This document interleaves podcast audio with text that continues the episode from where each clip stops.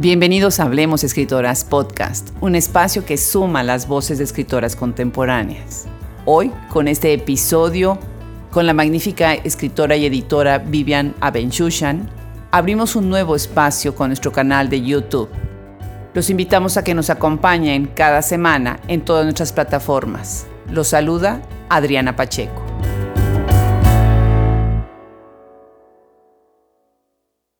Vivian Abenchushan es escritora y editora. Nacida en la Ciudad de México el 23 de junio de 1972, ha publicado los libros El clan de los insomnes, Tusquet 2004, con el que obtuvo el Premio Nacional de Literatura Gilberto Owen 2002.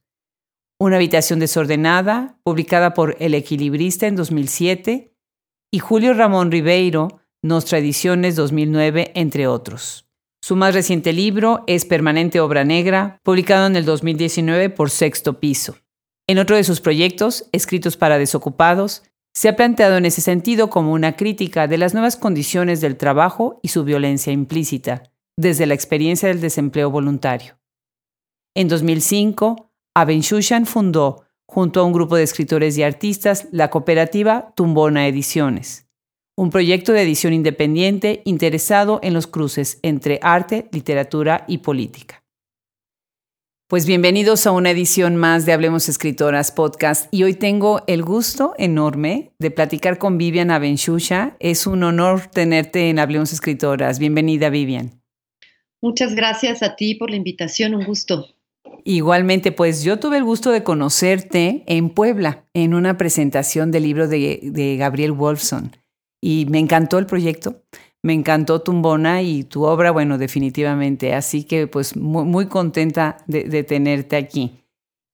Sí, me acuerdo mucho de esa presentación, fue Bay Pies, ¿no? De Gabriel. Exactamente, y la verdad es que estuvo el lugar precioso, profética, ¿no? El ambiente lindo también, el libro de Gabriel pues espectacular, y el trabajo de Tumbona en la selección de libros que ahorita vamos a platicar, que, que va a ser muy interesante para quienes nos escuchan. Platícanos un poco, eh, para empezar la conversación, sobre tus inicios, primero como escritora y luego como editora. ¿Cómo, cómo empieza tu carrera? Bueno, em, siempre responder esa pregunta tiene algo de, supongo que de, invención, de ficción, porque el recuerdo se va trastocando con, con el tiempo. Pero mi mamá es, fue editora durante muchos años en el Fondo de Cultura Económica, más de 30 años de su vida los pasó ahí. Ella se dedicaba específicamente a los derechos de autor y yo recuerdo haber pasado muchas tardes de mi vida, porque mi mamá era una trabajadora incansable e, y también incorregible.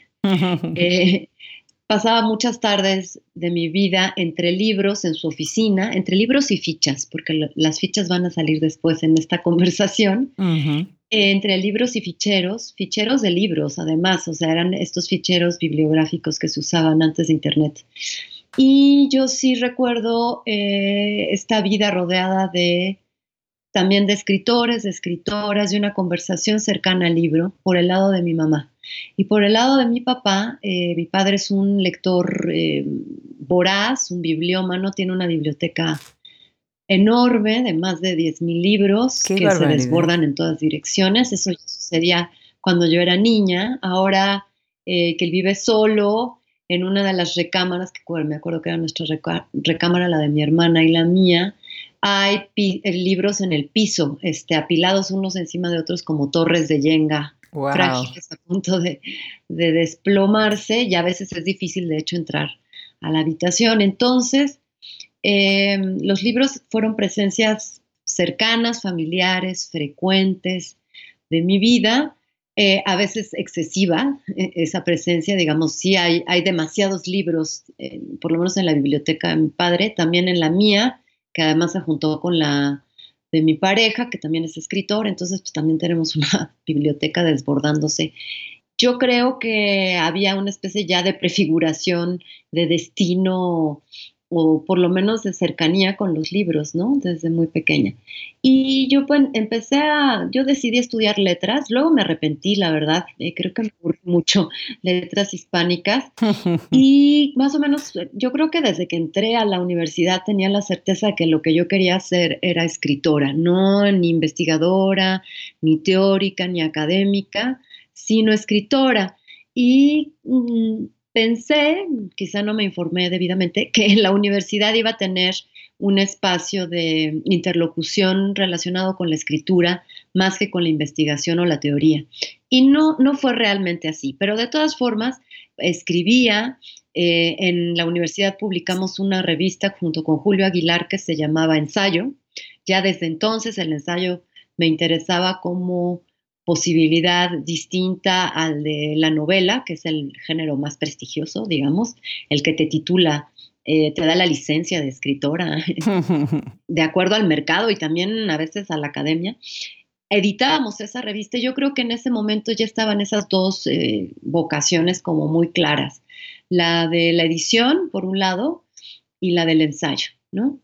Qué maravilla. Y además, bueno, con ese contexto y con esos padres estabas expuesta a toda clase de textos y al rigor, ¿no? Porque como editor necesitas tener un rigor para hacerlo precisamente, ¿no? Así que me, parece que tuviste pues por todos lados una inspiración para, para seguir con esta carrera. Sí, fue muy estimulante, en efecto, y también mi vida ha sido una manera de estar cerca y también de tomar distancia de los libros. Ahora vamos a platicar de eso y también del rigor y también de las expectativas, ¿no? Porque si hay un, en ese contexto, ¿no? Una madre editora en una editorial pues tan emblemática y un padre, este, además judío, lector voraz, pues había también un montón de, expectativas puestas sobre mí, de las que afortunadamente y gracias a largos años de terapia he ido logrado, eh, logrando pues trascender, ¿no? Y encontrar mi propio deseo.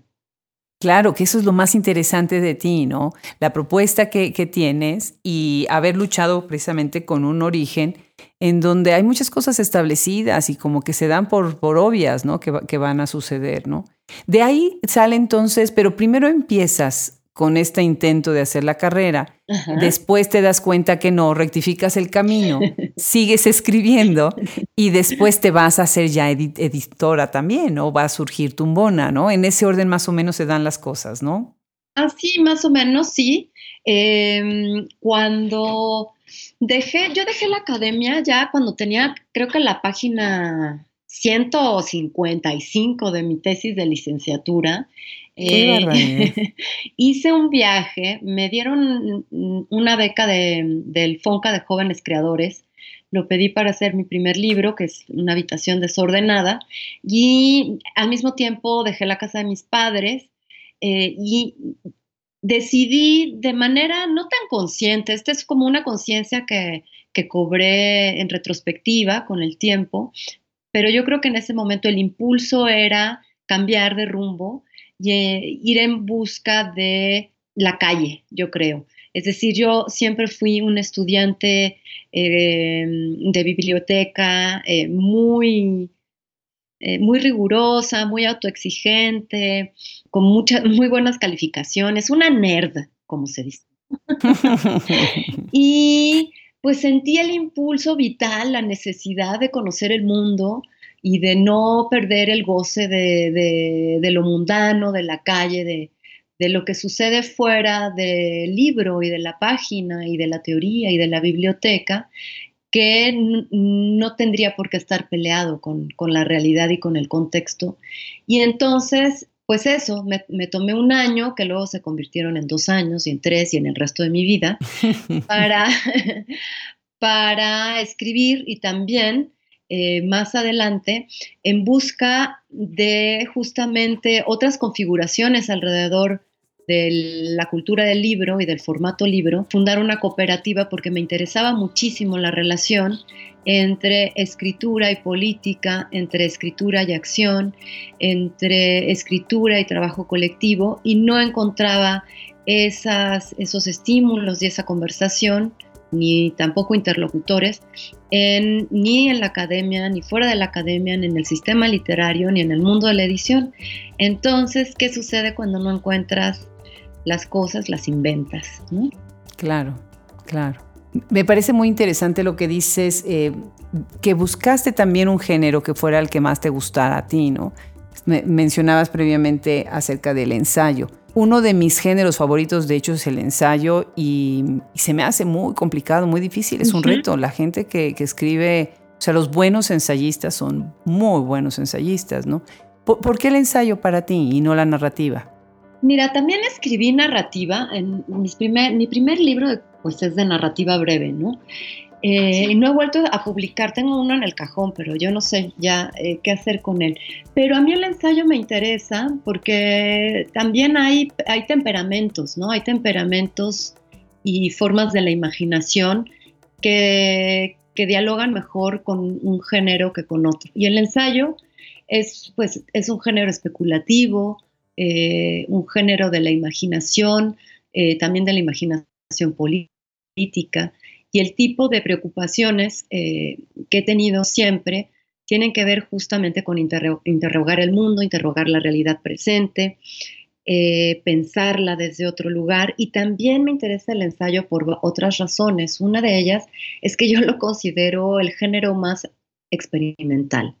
El ensayo, eh, justamente como tentativa, como, como problema, como proceso, como proyecto, como algo que se está haciendo, que no necesita eh, concluir, eh, a diferencia de, la teoría académica, no, tiene una hipótesis que debe verificarse, eh, sino que hace de la, de la duda su práctica permanente, es decir, la, del ensayo y error, ¿no? Hay una serie de preguntas que nos inquietan y las vamos respondiendo de manera provisional en el ensayo, no de manera definitiva ni conclusiva. Entonces, de ese modo, el mundo es un, es un mundo por descubrirse, es un lugar por descubrirse y por hacerse permanentemente. Creo que el ensayo puede dar otras respuestas que no da, por ejemplo, el conocimiento científico, que necesita de la prueba, que necesita de la conclusión pero que tampoco puede responder a todo, ¿no?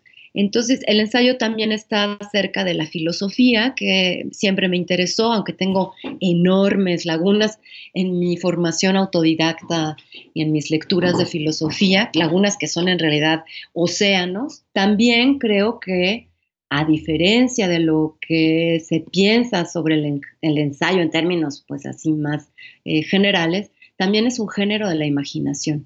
Durante algún tiempo, cuando daba más laboratorios de ensayo, me interesaba mucho eh, ver qué pasaba si hacíamos ensayos ficticios. Es posible eh, hacer ensayos, como lo hacía Borges, como lo ha hecho Enrique Vilamatas, etc. Entonces me interesaba también explorar eh, otras posibilidades del ensayo.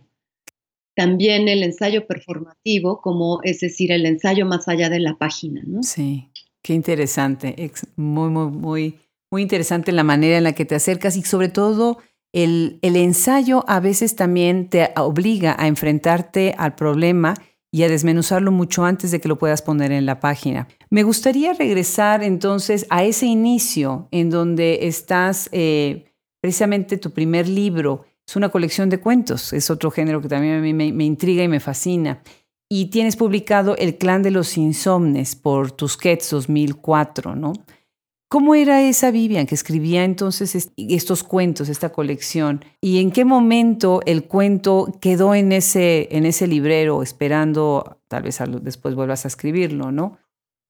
Bueno, yo la verdad no me reconozco eh, eh, ya en, en ese libro, de algún modo creo que ha habido transformaciones bastante radicales en mi posición frente a la escritura, a la que ya ni siquiera llamaría literatura. Yo ya estoy eh, trabajando con artistas de otras disciplinas y cada vez más, más lejos de la literatura y del sistema literario. Creo que cuando escribí ese Clan de los Insomnes, todavía quería ser escritora. y tenía mucho la convicción de que, de que esa era mi vocación, ¿no? Y quería ser escritora, escritora, ¿no?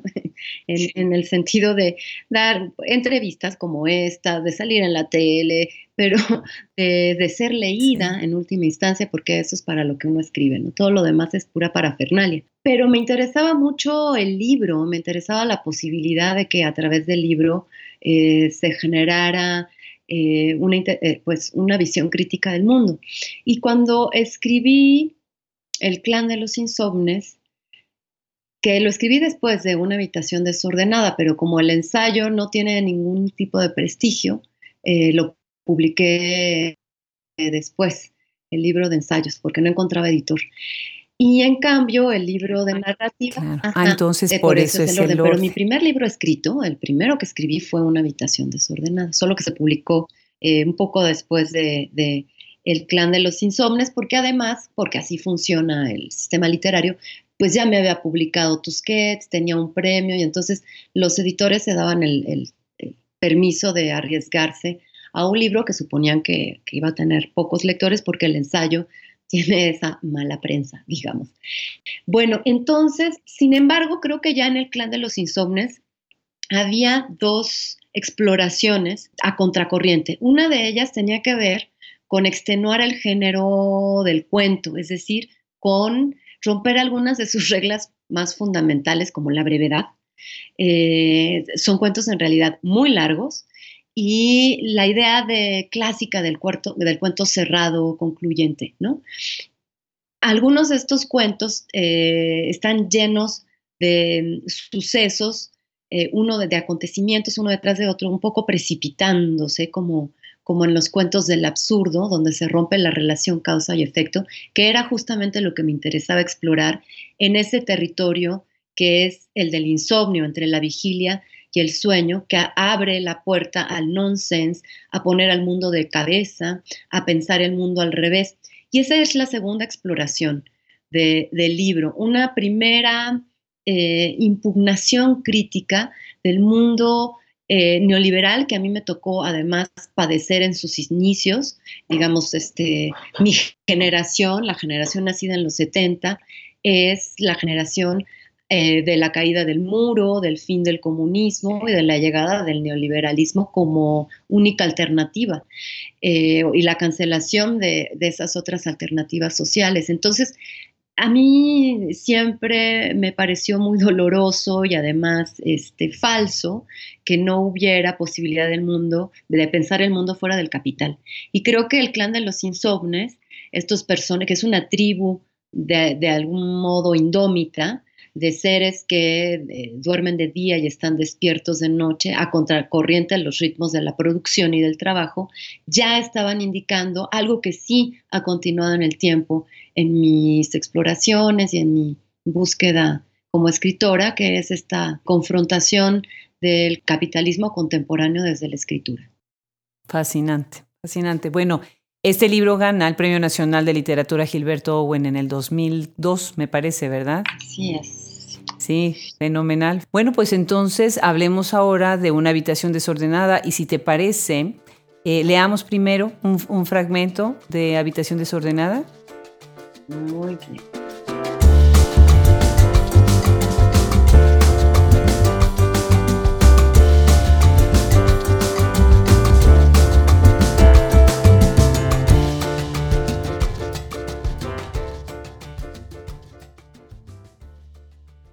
Sin desorden, cualquier habitación se convierte en un presidio, es decir, en un lugar donde la vida ha sido expurgada. Solo las casas convertidas en museos, generalmente por la celebridad de sus habitantes, guardan un orden inmutable. Están abandonadas, pero no acumulan polvo. Están a la vista de todos, pero ahí cada cosa permanece sometida a una vigilancia constante. Son casas de paso, de paseo, estancias evanescentes. Nos reciben con desconfianza, como a unos desconocidos. Pocos tendrán tiempo para entrar en posesión de alguna de ellas, para registrar las señas de su deterioro. Mucho menos serán los que entiendan el origen lejano de una mancha en la alfombra. Y aunque estén pobladas de signos exteriores y ostentosos como una galería, sin la vida doméstica que los animaba, es difícil ver en ellos los rasgos patentes de sus dueños.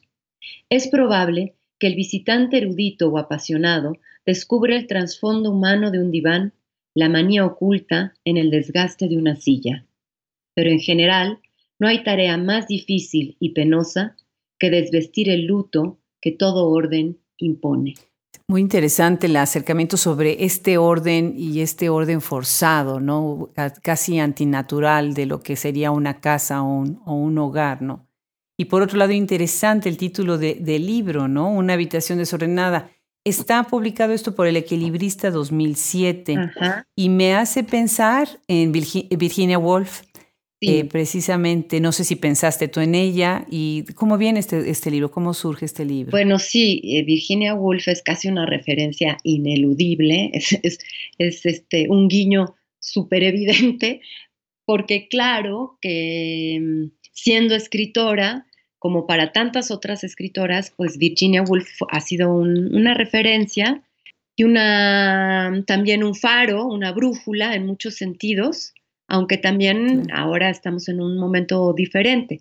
Pero, pues, como sabrán los que nos escuchan, Virginia Woolf escribió sobre una habitación propia, es decir, mm, la necesidad para las mujeres escritoras de tener un lugar distinto al espacio doméstico al que fuimos relegadas históricamente y encontrar un lugar autónomo, a eso se refiere con propio, no solo, no, a la propiedad privada, sino, aunque también habla de la importancia de tener dinero para las escritoras, justo para no tener dependencias económicas, pero se refiere a este lugar eh, en el mundo desde donde pensarlo.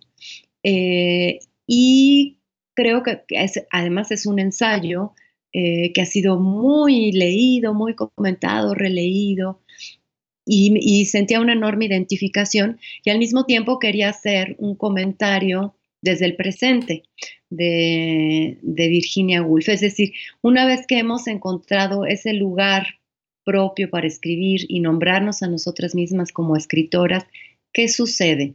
Bueno, hay una serie de otros eh, de otras estructuras que es necesario romper, entre ellas el orden en un sentido muy amplio. Y yo creo que aquí el desorden y la invocación del desorden me viene de mi cercanía eh, con el anarquismo, y con el anarquismo como oposición eh, ética y política frente al mundo, aunque muchos me llamen pues como anarcofresa. Ah, está genial. Es decir, un anarquista que no ha llevado sus, convicciones a la, acción eh, radicalmente. Aunque en Chile decían, con todos los movimientos de Chile decían que eran este, anarquistas de champán, Ajá, sí, bueno, es, es, es, rudo, además que yo este, me preste a este tipo de autoescarnio público, pero más vale la autocrítica que, la complacencia.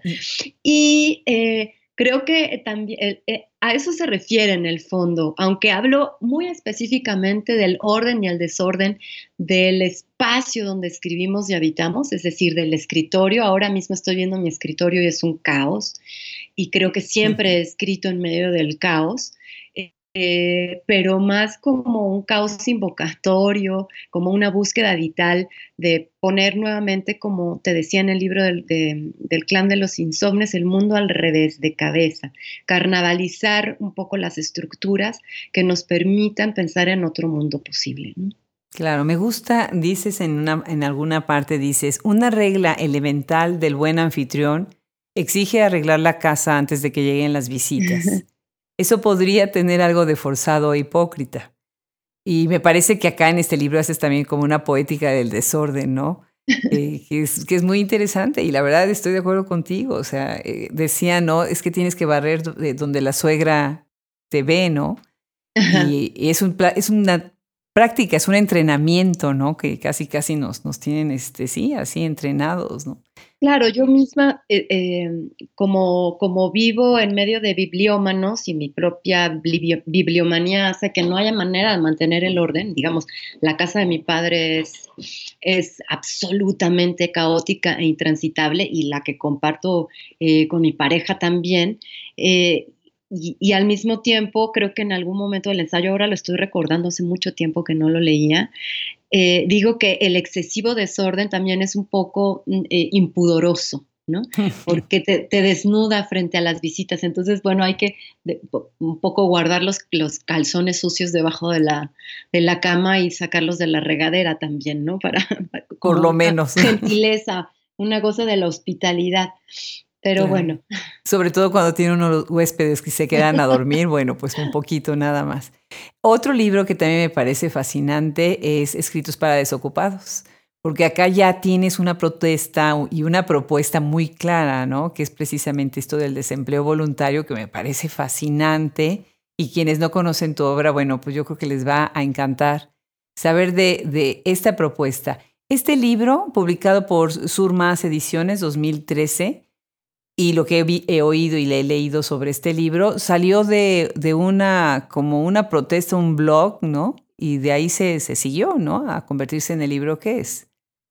Sí, así es. Yo eh, cuento un poco la, historia en, en Escritos para Desocupados de este proceso de desempleo voluntario, que era también una forma de llevar el ensayo a la vida, no solo reflexionar sobre las condiciones del trabajo contemporáneo, sino producir transformaciones en la propia vida cotidiana, ¿no? en nuestra forma de estar en el mundo, no solo desde la teoría, sino ahora sí desde eh, la práctica.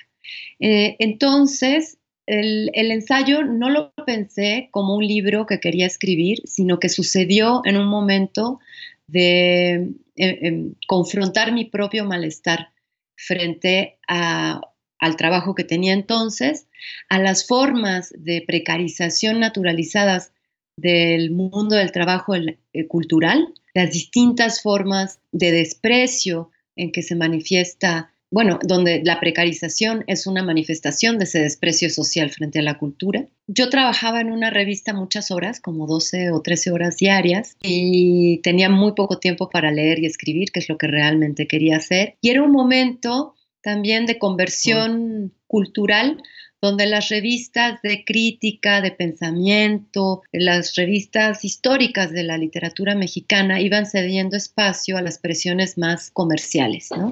Entonces las revistas culturales se tenían que pensar también, eh, aunque discretamente, como formas del entretenimiento. Y la revista en la que yo trabajaba también lo era, y eso a mí me produjo una enorme cantidad de preguntas. Entonces decidí renunciar, matar simbólicamente a mi jefe de esa revista después de un viaje que hice a Buenos Aires, que atravesaba por su propia crisis, su crisis económica, la primera gran crisis del sistema financiero globalizado, es decir, del capitalismo tal como lo conocemos ahora. ¿Qué fue en el 82? Fue, no, esta fue la del 2000, 2001, ¿no? 2000, la crisis de Argentina fue el 2001-2002, crisis del corralito. ¿No? Y, me refiero, digamos, a, la primera gran crisis del siglo XXI, digámoslo así, ¿no? La primera gran crisis económica del siglo XXI latinoamericana. Y entonces ahí, pues se colapsó el Estado y el mercado al mismo tiempo y surgió en medio de ese vacío una extraordinaria, unas coordenadas inéditas que hicieron que la sociedad se organizara en ese vacío y se autoorganizara, surgieran formas de autogobierno y también de hacer cultura en la calle de, otra manera con lo que había.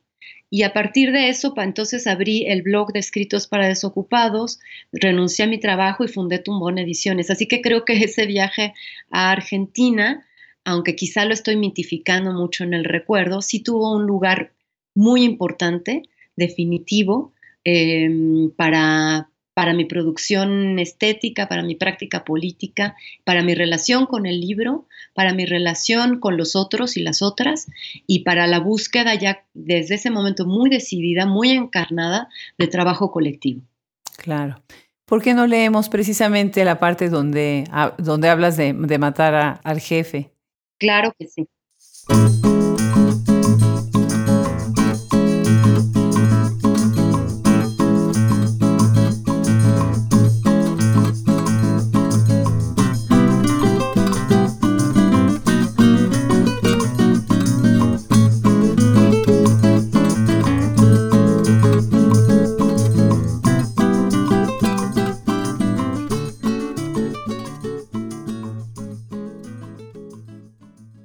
Usted que trabaja cada vez más y tiene cada vez menos tiempo, dinero, deseo, ímpetu? ¿Cree que sus vacaciones son demasiado cortas o demasiado caras o demasiado aburridas? ¿Ha sentido al, menos una vez en la vida el deseo de llegar tarde al trabajo o de abandonarlo antes de hora? ¿Es usted un trabajador autónomo, un freelance y cada mes su vida pende de un hilito? ¿Cuántas veces ha dejado de pagar impuestos por olvido, por falta de tiempo, por insubordinación? ¿Ha pensado que las horas que tarda en desplazarse al trabajo y en regresar a su casa podría emplearlas en hacer el amor? ¿Desde, ¿Desde, qué edad es usted un multiempleado? ¿Tiene seguridad social? ¿En qué piensa usted durante las horas muertas de la oficina? ¿Aborrece a su patrón? ¿Cuántas veces le ha ocurrido que, incluso estando fuera del trabajo, solo puede pensar en el trabajo? ¿Sospecha que aun si trabajara los domingos, nunca tendrá una vivienda propia? ¿Cuántas horas de su tiempo libre dedica a mirar la televisión? ¿Cuántas veces ha deseado estampar en la cabeza de su jefe el recibo de su salario? ¿O acaso es usted un productor de bienes inmateriales, es decir, un trabajador creativo, sin jefe, sin contrato, sin salario? ¿Le estremece pensar que lleva una eternidad sudando la gota gorda a cambio de un estéreo all around que nunca usa porque no tiene tiempo para usarlo? ¿Realiza labores de tres o cuatro personas por el sueldo de una? ¿Desde cuándo padece usted la nueva precariedad del cognitariado? ¿Duerme bien? ¿Ha tenido la mala suerte de trabajar para alguien que nunca le pagó por sus servicios? ¿Desea abandonar su empleo, pero teme dar un salto al vacío o quedarse sin jubilación? ¿Cuántos libros ha dejado de comprar en los últimos cinco años porque si lo hace no llegará a fin de mes? Y aún así no llega a fin de mes. Se pregunta si tiene remedio todo esto. ¿Qué puede hacer? Pare de sufrir, mate a su jefe, renuncie. Magnífico. Y además las preguntas, o sea, todas, todas las preguntas. Y el que termina de leer, cierras el libro en ese momento, antes de seguir leyendo, para tratar de contestártelas de una manera honesta, porque a veces ni siquiera te sigues engañando, ¿no? Y tratas de contestarlas nada más como crees que deben de ser. Pues muy interesante esto. Platícanos un poco, eh, bueno, este ensayo, ¿qué recepción tuvo? ¿Cómo, cuando salió, cuál recepción tuvo? Pues fue mm, bien interesante y estimulante y distinta la recepción, la lectura y las cosas que abrió este libro para mí. Porque creo que eh, fue el momento en el que yo empecé a caminar en direcciones distintas al de la literatura y empecé a abrirme a la relación con otros campos artísticos, otras comunidades em, y otras conversaciones.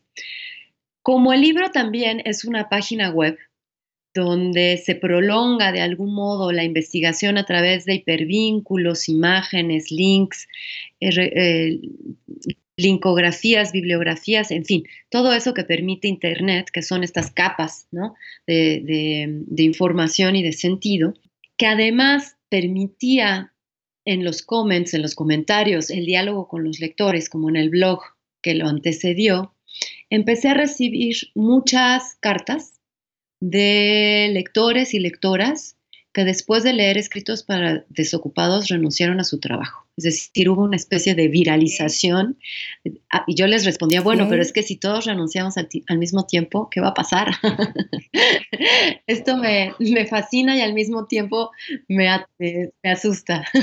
¿Te asustó? No, bueno, lo, decía un poco en broma, ¿no? Porque en realidad de eso se trata. Es un, libro de sublevación personal, como eh, de un modo también irónico y juguetón, eh, pusimos en la contraportada del libro. Y entonces empecé a tener eh, pues estas lecturas muy conmovedoras en algún sentido, muy políticamente mm, estremecedoras también, es decir, volver a la idea de que el libro puede conmover, perturbar la realidad concreta de las personas, ¿no?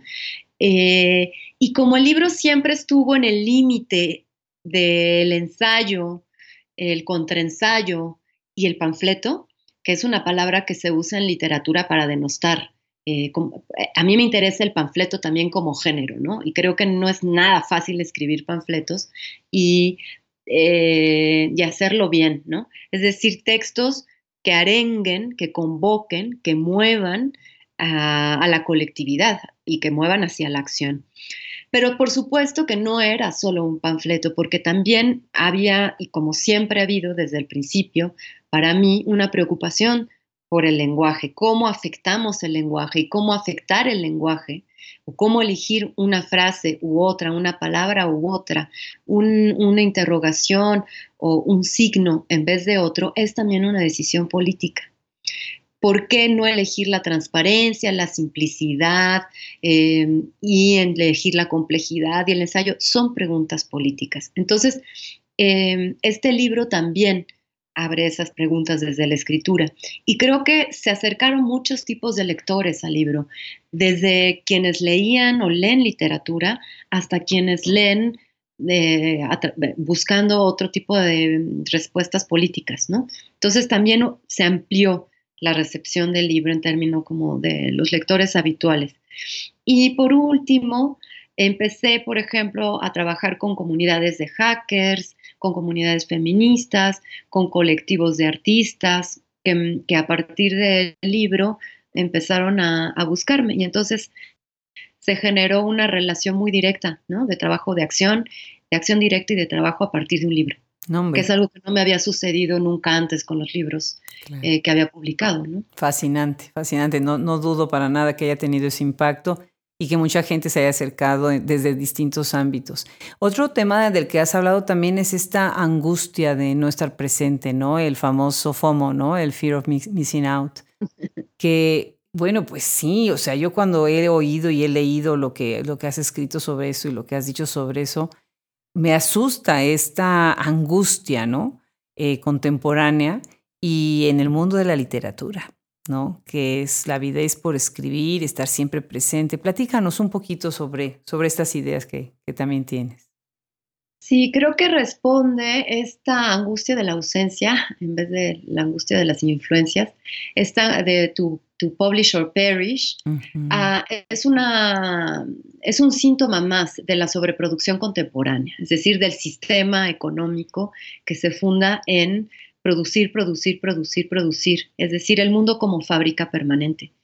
Y que también atraviesa la producción cultural y sobre todo la producción cultural, ahora que la fábrica se ha metido a nuestros dispositivos de escritura, es decir, Internet. y, Internet es una fábrica que trabaja 24 horas las, los 7 días de la semana. Es casi la utopía realizada del capitalismo, una fábrica que no con trabajadores que no se cansan, ¿no? que no necesitan dormir, que parece que no tienen cuerpo. Entonces, hay una presión por publicar eh, dentro y fuera de Internet, dentro y fuera del sistema mm, de la academia, dentro y fuera del sistema del mercado del arte, dentro y fuera del sistema de la edición, de la industria editorial, porque eso es lo que mantiene a la máquina funcionando.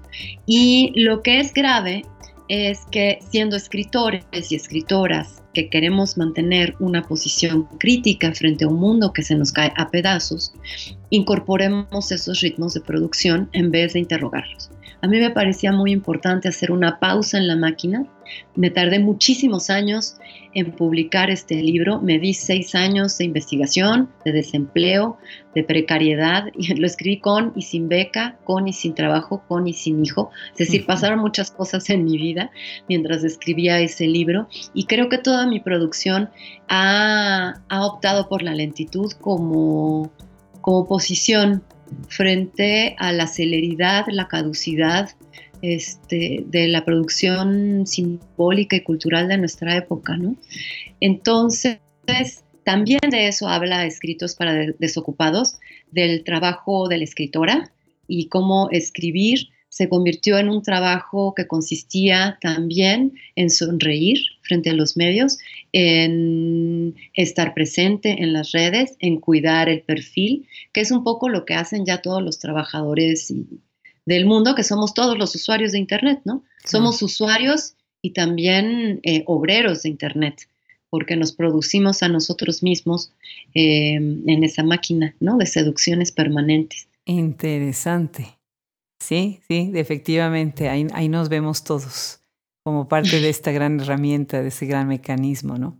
Ah, eh, ahorita estoy pensando precisamente eh, lo que estás diciendo. Otra, otra manera de ver esto es cómo nos están como domesticando, ¿no? Cómo estos espacios y estos textos y la comunidad misma nos domestica, ¿no? Para sumarnos a ella a través del tiempo. Y me preguntaba acerca de tus redes. Eh, porque de alguna manera, bueno, pues sí, sí, es el trabajo individual y al, tiempo de uno mismo, pero yo sé que tú tienes una red muy interesante eh, en la que te mueves dentro de, lo que es la literatura. Platícanos un poco sobre esto.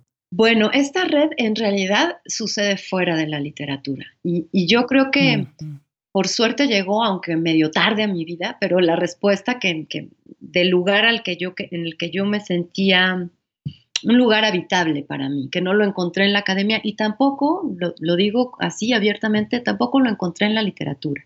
Lo encontré fuera de la literatura, extramuros. Eh, lo encontré en el feminismo, lo encontré, es decir, en las, en, las redes feministas, en, los en las colectivas feministas, en esta mm, relación de complicidad y lucha eh, que hoy además se extiende por todos lados. Lo encontré también en la relación con otros campos artísticos. Me interesa muchísimo desbordar esta otra forma de domesticación, que es el antiguo régimen de las artes y los, eh, eh, y, los géneros literarios y la forma en que la literatura, a diferencia de otras disciplinas artísticas, se quedó varada en el siglo XIX. Es decir, en, esto que eh, Reinaldo Ladaga, el teórico y escritor argentino, eh, ha descrito en su libro em, eh, Estéticas de la Emergencia. Este régimen eh, viejo, ya ahora desbordado de las artes, separaría al espectador de la obra de arte y dividiría el momento de la escritura o lo consideraría ese momento absorto, aislado del contexto, solitario, silencioso, del genio romántico fundado en la inspiración, el talento, la soledad del artista o del escritor.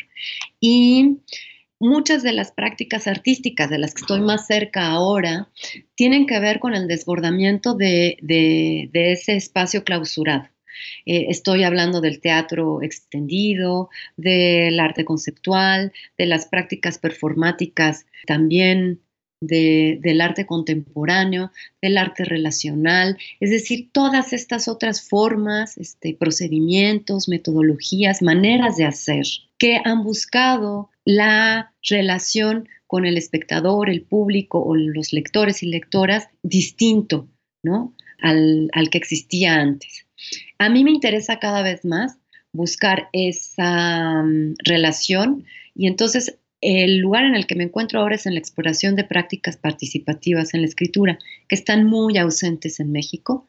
Em, de hecho, yo he sido jurado de uno de los pocos concursos de escritura eh, colaborativa, colectiva, participativa eh, que hay y llegaban poquísimos. Llegaban, a diferencia de, otros medios, de otras artes, donde llevan 200 este, participantes, aquí en literatura llevaban 12 y de esos 12 solo uno era realmente participativo. Entonces creo que ahí hay un trabajo por hacer. ¿Por qué crees que no llegaban? Yo creo que justamente... ¿Tienen miedo? ¿O es falta de difusión o qué? No, yo creo que la literatura no le ha dado ningún espacio a las artes, a la escritura participativa. Es más, creo que ni siquiera la entiende.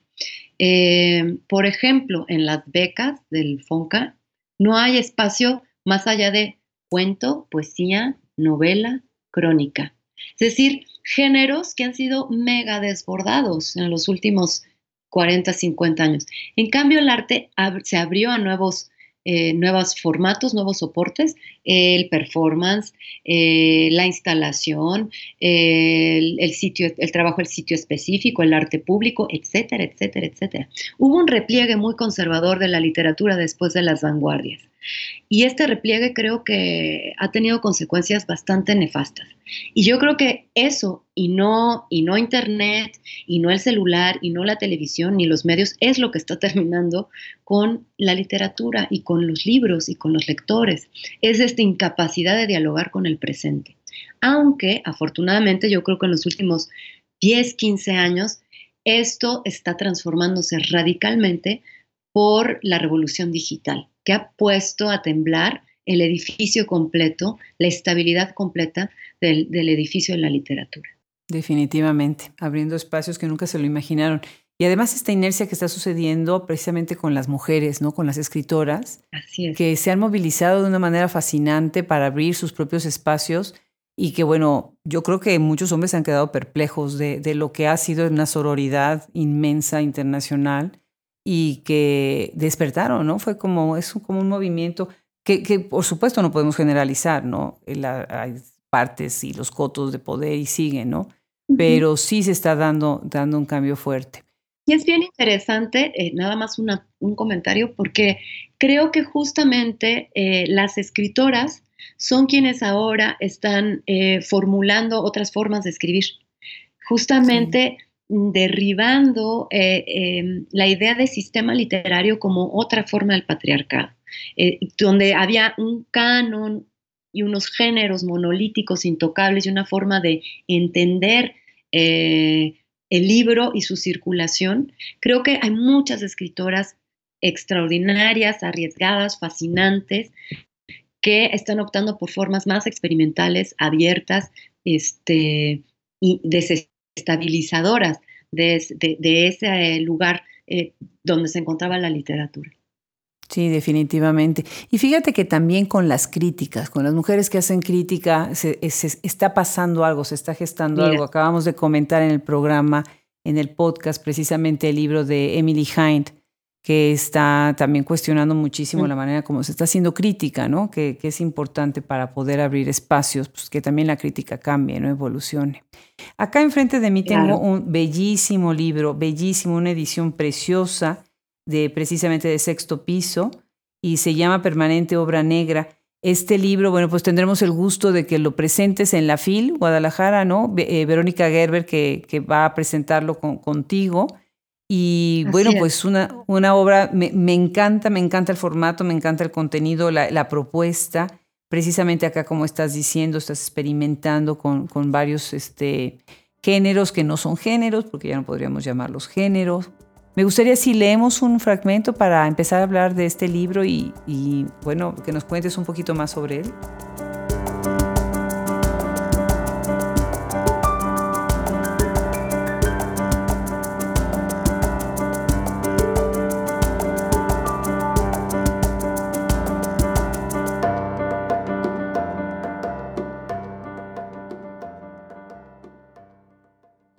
Cierta mañana, un hombre millonario descubre que vive en un país de pobres, de jodidos, dice, y al hacerlo siente un poco de culpa. Todo él es anhelo, ganas de poner su granito de arena. Es probable que se trate de un sentimiento genuino. ¿Qué puede hacer? En primer lugar, cultivarse, no ser por más tiempo un frívolo. Lea Sócrates, Víctor Hugo, Benedetti. Se siente deslumbrado. Quiere ser, cueste lo que cueste, como ellos, decir lo suyo, anunciar a los cuatro vientos sus ideas sobre la injusticia social, como en una novela. ¿De dónde le había nacido esa nueva aspiración al empresario humanista, escribir una novela? ¿De qué lugar provenía? De la junta con el consejo de administración, no. De la sesión lúbrica con la masajista, tampoco. De su biblioteca de relumbrón porfiriano, menos. La aspiración, el deseo, el gusto, el precursor oscuro, le ha venido de otro lado, del viejo prestigio social de la novela que el empresario mira desde las torres inmensas de su corporativo en Santa Fe. En esa época, yo también deseaba escribir una novela, como Proust, como Kafka, como Josefina Vicens. No pensaba en publicarla, quería escribirla nomás. Tendría 27 o 28 años y ocupaba un diminuto departamento de la calle Cosala, en una colonia ruidosa y farrista. Aunque la renta era modesta, no tenía con qué pagarla. Vivía en la precariedad. Cierta mañana, una amiga me habló por teléfono. Me preguntó si me interesaba un trabajo de negra. Maravilloso. Y además este libro, bueno, tienen que comprárselo porque además de que la edición es bellísima, el formato es muy peculiar y tienes, tiene un cierto orden dentro del desorden en donde vas, vas leyendo precisamente eh, esto que acaba de leer Vivian ahorita, por ejemplo, en la edición impresa viene en tres páginas distintas, que es la primera parte de cada página. Vivian, cuéntanos de, este libro un poco. Ay, ¿qué te cuento? Este, mira, eh, Permanente Obra Negra es probablemente el experimento más extremo que he hecho en la vida. Me di 10 años para encontrar la forma o la falta de forma eh, de este libro, que no es un libro, sino un dispositivo textual, un artefacto verbal, una máquina plagiaria, eh, donde hago de la negrería literaria una forma de interrogar esto de lo que hemos estado hablando toda esta conversación, que es la escritura misma, en un sistema de producción eh, que se funda en la explotación, el extractivismo, el despojo, el abuso, la sobreproducción, es decir, cómo escribir en el capitalismo, cómo contestamos a un sistema desde el lenguaje. Creo que de algún modo este, este libro es la síntesis, por un lado, de una búsqueda política y por otro, de una búsqueda formal, que no están separadas para mí, ¿no? Porque siempre he pensado en el lenguaje como un espacio común, como un territorio en disputa, es decir, como un lugar político. Yo escribí el libro, originalmente sí quería hacer una novela, pero eso queda nada más como algo anecdótico, ¿no? De este proceso, porque yo fui por una sola ocasión, afortunadamente en mi vida, fui negra literaria de un empresario, porque no tenía lana justo cuando dejé la academia y me salí de casa de mis padres de lo que hablábamos al comenzar esta entrevista, pues pasé un largo periodo de, pues como un año de precariedad bastante extrema. Tenía una amiga que le conseguía trabajo a muchos escritores en, en la miseria, que son, somos legión o éramos legión, y me consiguió este trabajo como negra literaria. Y fue una experiencia atroz, ¿no? Fue como descender a los sótanos de la, de la literatura, de sus simulaciones instituidas, porque la, la, negrería literaria es una institución eh, en México y en el mundo, dentro de la industria editorial, y de muchas otras prácticas como el cine, la televisión, el arte también contemporáneo, etcétera, ¿no? Es decir, las distintas formas de trabajo invisible, oculto, no reconocido, precarizado, eh, en el que se funda la producción y la construcción de muchos artistas y de muchos escritores. Eh, además, me di cuenta que por ser mujer, mi negrería era más profunda, mi, negritud en ese sentido, ese lugar de subordinación, de, posible víctima de abuso, de acoso, como de hecho me sucedió. Y entonces eh, yo quedé, por supuesto, como tantas otras mujeres en circunstancias parecidas, pues paralizada, Em, horrorizada, triste, y decidí que, que, mi, respuesta frente a lo que me había sucedido, que era darme cuenta que la negrería literaria era una forma de, en sí misma de abuso, y además que mi empleador o negrero me, me quería seducir a cambio de lana, porque todo, todo eso también forma parte fragmentaria permanente obra negra, eh, decidí que la, respuesta más contundente, más vital, mm, más beligerante era escribir. Era seguir escribiendo y, que era, y era escribir sobre la negrería literaria. Pero no quería escribir como tema. Me interesaba convertirlo en un mecanismo que denunciara a través de su propio funcionamiento los interiores de esta maquinaria bastante perversa y naturalizada dentro y fuera del sistema literario. También te digo, en, la academia hay una enorme cantidad, como se llaman, estudiantes fantasma, que escriben tesis, doc papers, tesis de licenciatura y de posgrado y todo tipo de trabajos, ejercicios y papers que alimentan el sistema académico. Sí, Sí, definitivamente. Y me parece muy interesante lo que dices, porque el formato mismo es lo que está cuestionando, es, es una manera también de reto de protesta. Eh, me parece, por ejemplo, relevante mencionar para los que no conocen el libro, en las páginas pares, ¿sí? En la parte de arriba está uno eh, leyendo precisamente pues lo que es la, la voz más cercana de, Vivian. En las partes eh, nones, en las páginas nones, están encabezadas, muchas de ellas, dependiendo de, de, la sección en la que está uno en el libro, citas. Y citas, por ejemplo, a Cristina Rivera Garza en, más de una ocasión. Eh, la parte de abajo precisamente está, va a llevar esta secuencia que tiene también imágenes, las recorta, los recortes, en donde ya estamos viendo que esto es un artefacto, ¿no? ¿Cómo, cómo creas eh, la, estructura del libro? ¿A través de las fichas? ¿A través del el fichero? ¿Cómo es que sale esto? Sí, una de las claves, una de las claves de, mm, de este artefacto las encontré por un lado en el libro de los pasajes de Walter Benjamin, en la edición que se hizo como libro. Este, como sabes, el, libro de los pasajes, aunque se llame libro, no fue concebido como un libro, sino que son una serie de citas que durante más de 20 años estuvo coleccionando, transcribiendo, copiando Walter Benjamin en distintas bibliotecas europeas, pero especialmente en la Biblioteca de París durante su largo peregrinaje y exilio, eh, huyendo de los nazis. Y estas citas eran parte de una larga investigación que, mm, que quería hacer para construir su obra más ambiciosa que nunca escribió sobre la historia material del siglo XIX, es decir, sobre los orígenes del capitalismo moderno.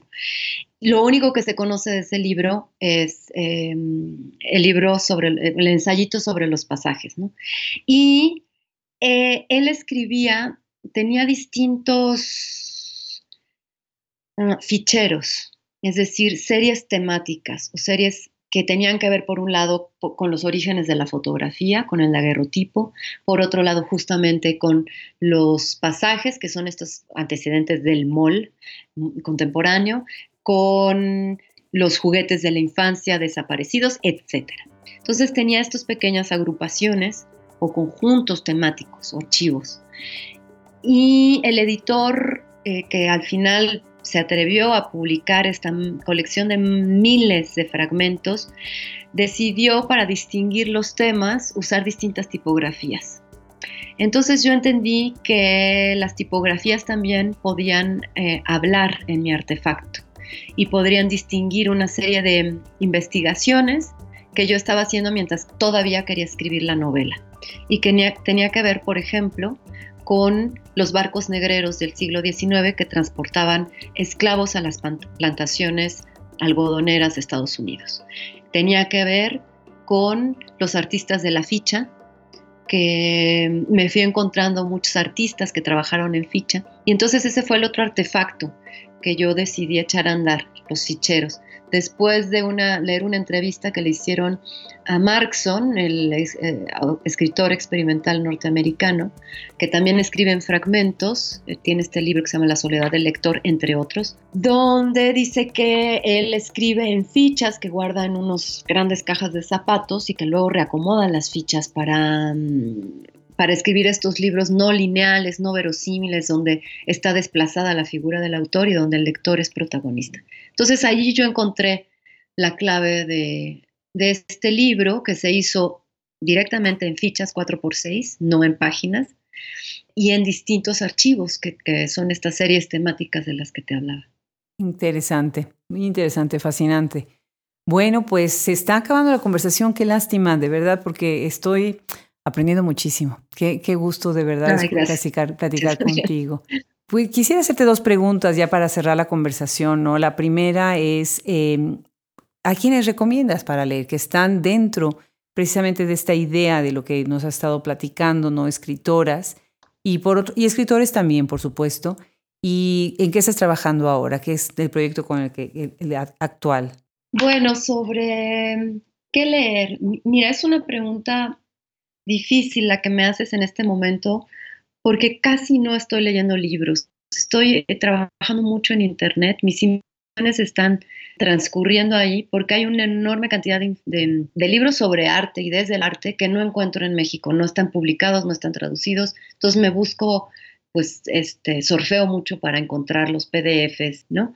Eh, blogs, libros de crítica de arte. Pero entre las escritoras que me interesan, que leo, que han sido relevantes para mí y también escritores está, por ejemplo, pues la propia Verónica Gerber, que también ha abierto estas eh, fisuras, las formas de escribir y de entender la escritura, gracias a su relación con el arte. Ella se define como una artista que escribe, y entonces ese carácter híbrido, este anfibio de su práctica, para mí ha sido muy reveladora, muy estimulante. Además, es compañera de de Tumbón Ediciones, ha sido parte de la cooperativa, entonces nuestra conversación es muy cercana, además también hay una amistad ahí y una conversación estética que ya va durando mucho tiempo. Entonces, pues sí, creo que Vero Gerber es, es alguien a quien hay que leer. Me interesan mucho varias de las autoras que descubrí gracias a Tsunami, que es esta antología que hizo Gaby Jauregui, que nos convocó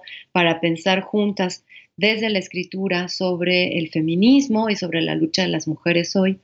Y pues está ahí Yolanda Segura, está Sara Uribe, está la propia Cristina Rivera Garza, que bueno, pues ya es una referencia. Sí, magnífico. Para muchas de nosotras.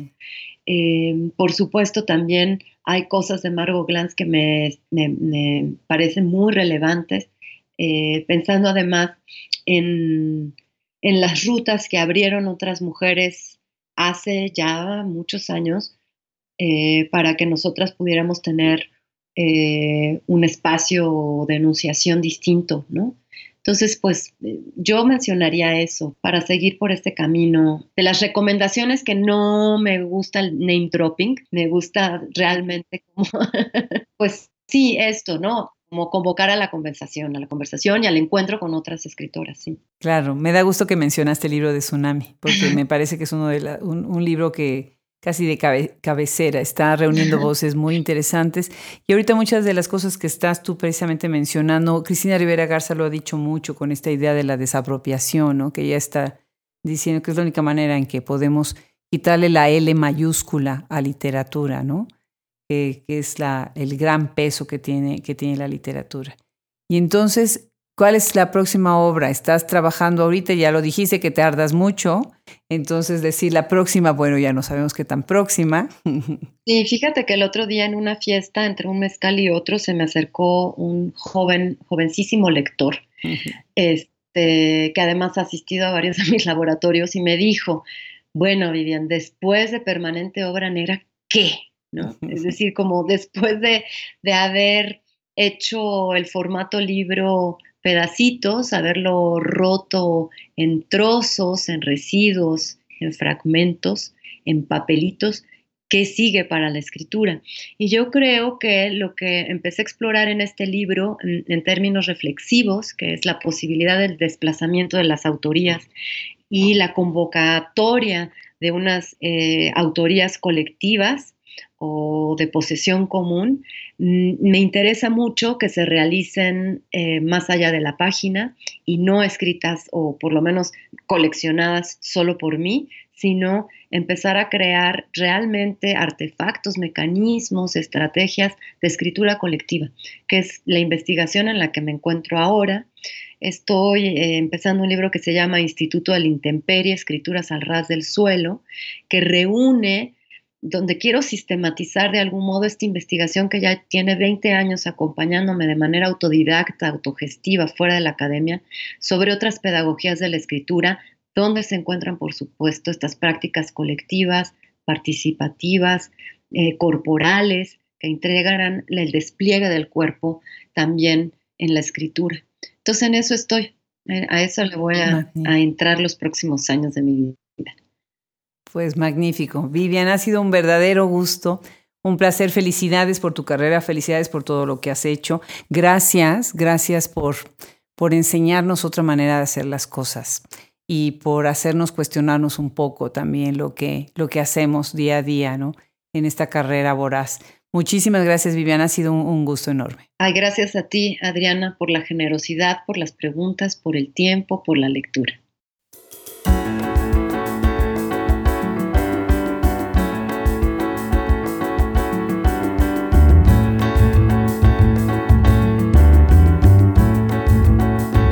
Esto ha sido un episodio más de Hablemos Escritoras Podcast. Escúchenos además en nuestro nuevo canal de YouTube. Hablemos Escritoras Podcast es posible gracias a la producción de Fernando Macías Jiménez, Social Media, Andrea Macías Jiménez, Wilfredo Burgos Matos, colaboración.